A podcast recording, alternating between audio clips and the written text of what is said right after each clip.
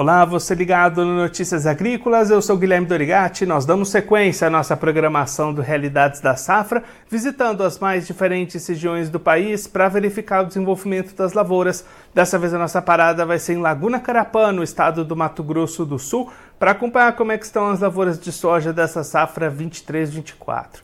Quem vai conversar com a gente sobre esse assunto, ajudar a gente a entender um pouquinho melhor esse cenário, é o Antônio Rodrigues Neto, ele é técnico agrícola da Casa da Lavoura de Dourados, já está aqui conosco por vídeo. Então seja muito bem-vindo, Antônio, é sempre um prazer tê-lo aqui no Notícias Agrícolas. Ô Guilherme, bom dia a você, bom dia Notícia Agrícola, o pessoal do estúdio aí, um abraço para vocês.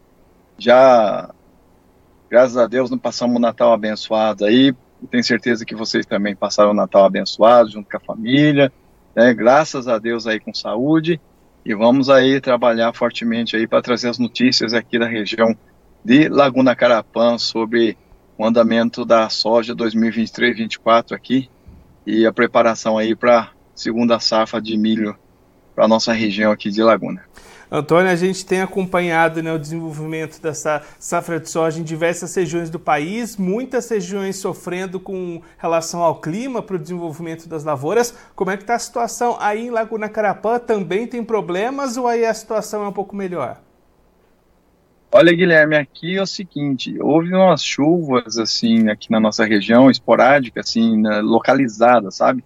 Onde deu aquela chuvinha até que ajudou um pouco, mas a grande parte aqui da nossa região é, sofreu bastante com a seca. É, nós temos bastante variedades aqui que estão chegando agora já quase no encerramento de ciclo, as variedades que foi plantada com ciclo mais precoce, e nós sofremos seca, eu creio, assim, não dá para falar muito, mas eu creio que a perca pode chegar até de mais de 15 sacos por hectare aqui é, nessas uns 40% que foi plantado um pouco mais cedo.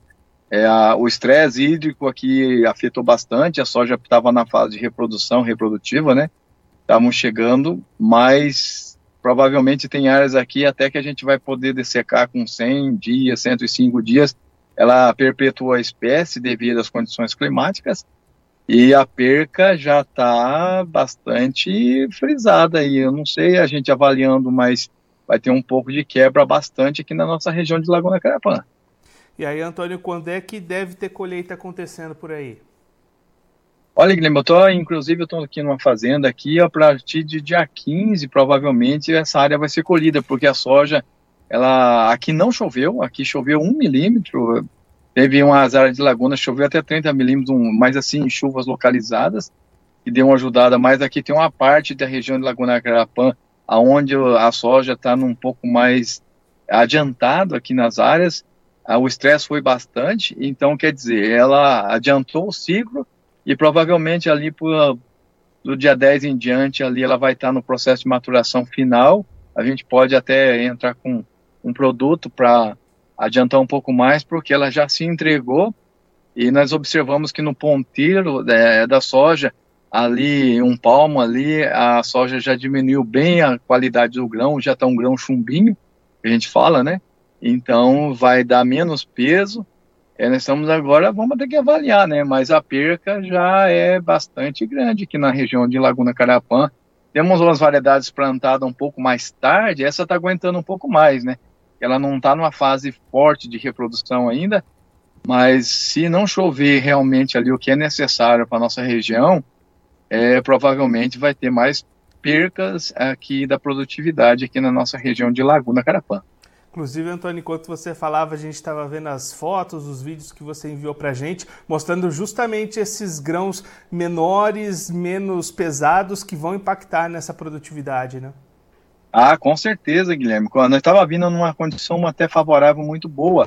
É, as chuvas bem, o controle de insetos bastante tranquilo, controle de doenças fúngicas aí até estava tranquilo, mas a gente não esperava que viesse. Tinha previsões marcadas com, com as condições climáticas, mas aqui ontem, anteontem, é, e, e provavelmente hoje está formado chuva de novo aqui na nossa região, mas está dando vendaval muito forte, ventos muito fortes, e acaba espalhando essas nuvens, aí, aí aonde pega que ela dá aquela paradinha, aí acaba chovendo um pouquinho bem mas aonde é necessário que tivesse as chuvas mesmo, onde que a fase que a soja está numa fase crucial de reprodução e pra, no término é impressionante que tá, olha, é triste de ver as manchas que estão já, você pode ter notado aí na, nas, nas áreas que eu te mandei as fotos aí, essa soja aqui, na verdade, ela não tá valor, ela não tá lourando, ela tá, devido às condições climáticas, ela se entregou. Ela teria que estar viva aí no máximo mais uns 15 dias para poder chegar ao ciclo final, mas infelizmente está adiantando o ciclo. E aí, Antônio, pensando na sequência das atividades, como é que está a preparação para a segunda safra? Essa antecipação de ciclo pode até ajudar um pouquinho em janela de plantio para o milho?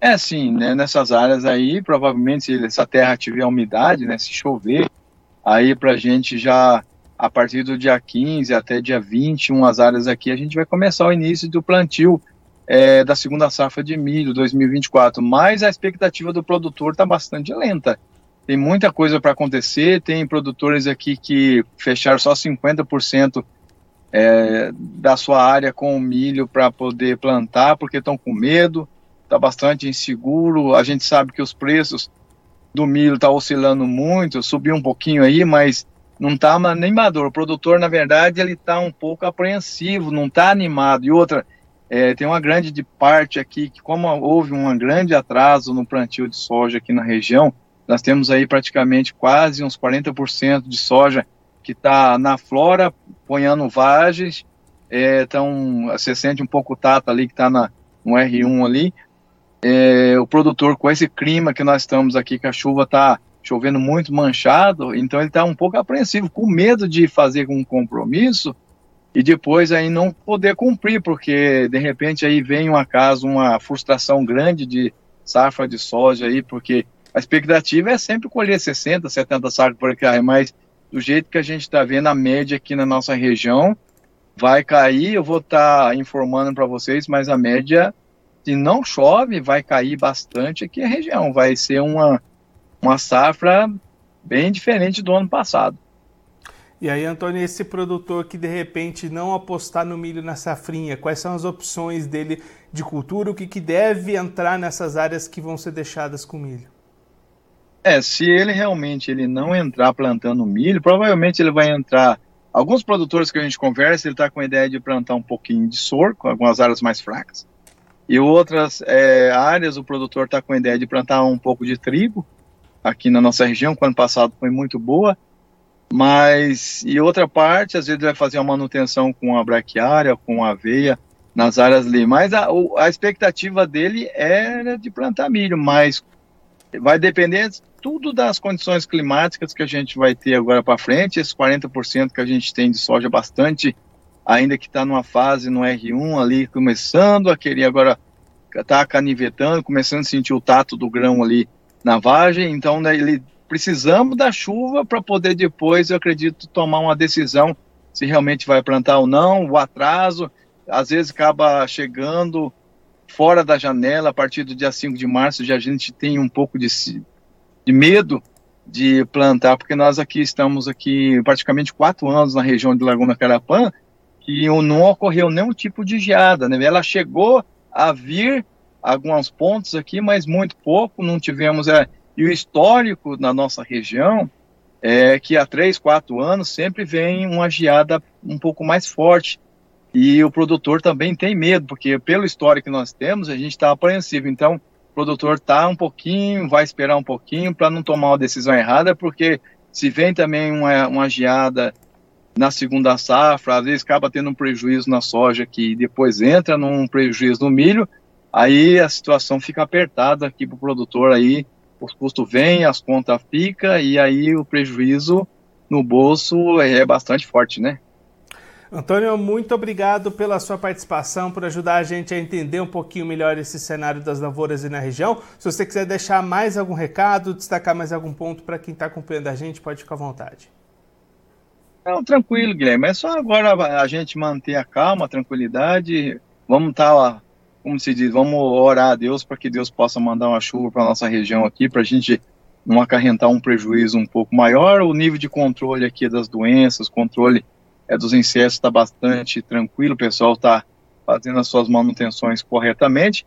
E já aproveitando que a gente está aqui, que seja um 2024 para vocês aí do estúdio, para você, Guilherme, e o grupo de vocês, uma bênção de Deus e também para todo produtor que produz, né, seja pecuarista, seja hortifrutigranjeiro, seja aí um agricultor que está é, preparando a sua semente para o plantio, que seja um ano próximo, abençoado, com muita saúde, paz, muita longanimidade a todos e vamos estar tá sempre forte, perseverante e trabalhando e fazendo aquilo que a gente sabe fazer, que é trabalhar, abençoar, orar um pelo outro, amar um outro e deixar Deus cuidar da nossa vida.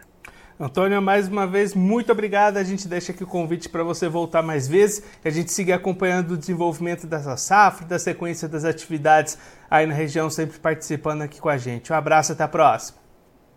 Obrigado, Guilherme. Se você quiser aí a partir do dia 10 fazer outra conexão aqui, provavelmente eu já tenho umas áreas aqui para entrar com dessecação. Aí a gente vai filmando para vocês e vai trazendo as informações aqui da região de Laguna Carapã para vocês. Um abraço. Maravilha, Antônio. Até mais.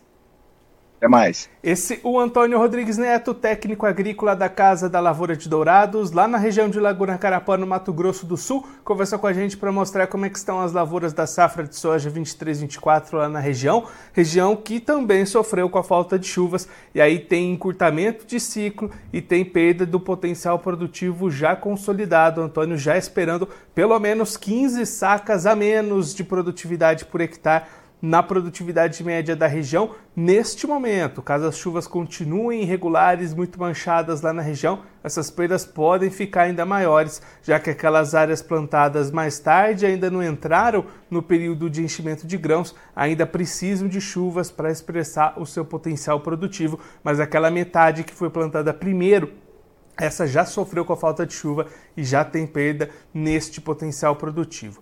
Olhando também para a sequência das atividades, produtor lá de Laguna Carapã apreensivo com relação ao cultivo do milho, dificuldade com preços, com margem de rentabilidade e também toda essa incerteza climática deixando muito produtor com o pé atrás de apostar no milho e aí áreas de sorgo, de trigo e de plantas de cobertura devem crescer na segunda safra de 24, mas o Antônio destacando que tudo vai depender de como é que o clima vai se comportar daqui para frente. Uma melhora nessas condições pode trazer o produtor lá da região de volta para o plantio do milho, que claro, a gente vai seguir acompanhando de perto todo esse restante de desenvolvimento da soja e a próxima safra, a segunda safra também lá em Laguna Carapã e em todas as outras regiões do Brasil, aqui no nosso Realidades da Safra.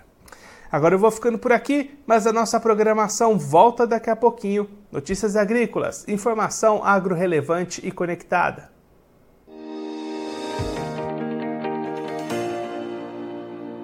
Participe das nossas mídias sociais no Facebook Notícias Agrícolas, no Instagram arroba Notícias Agrícolas e em nosso Twitter arroba Noteagri. E para assistir todos os vídeos, se inscreva no YouTube, na Twitch, no Notícias Agrícolas Oficial.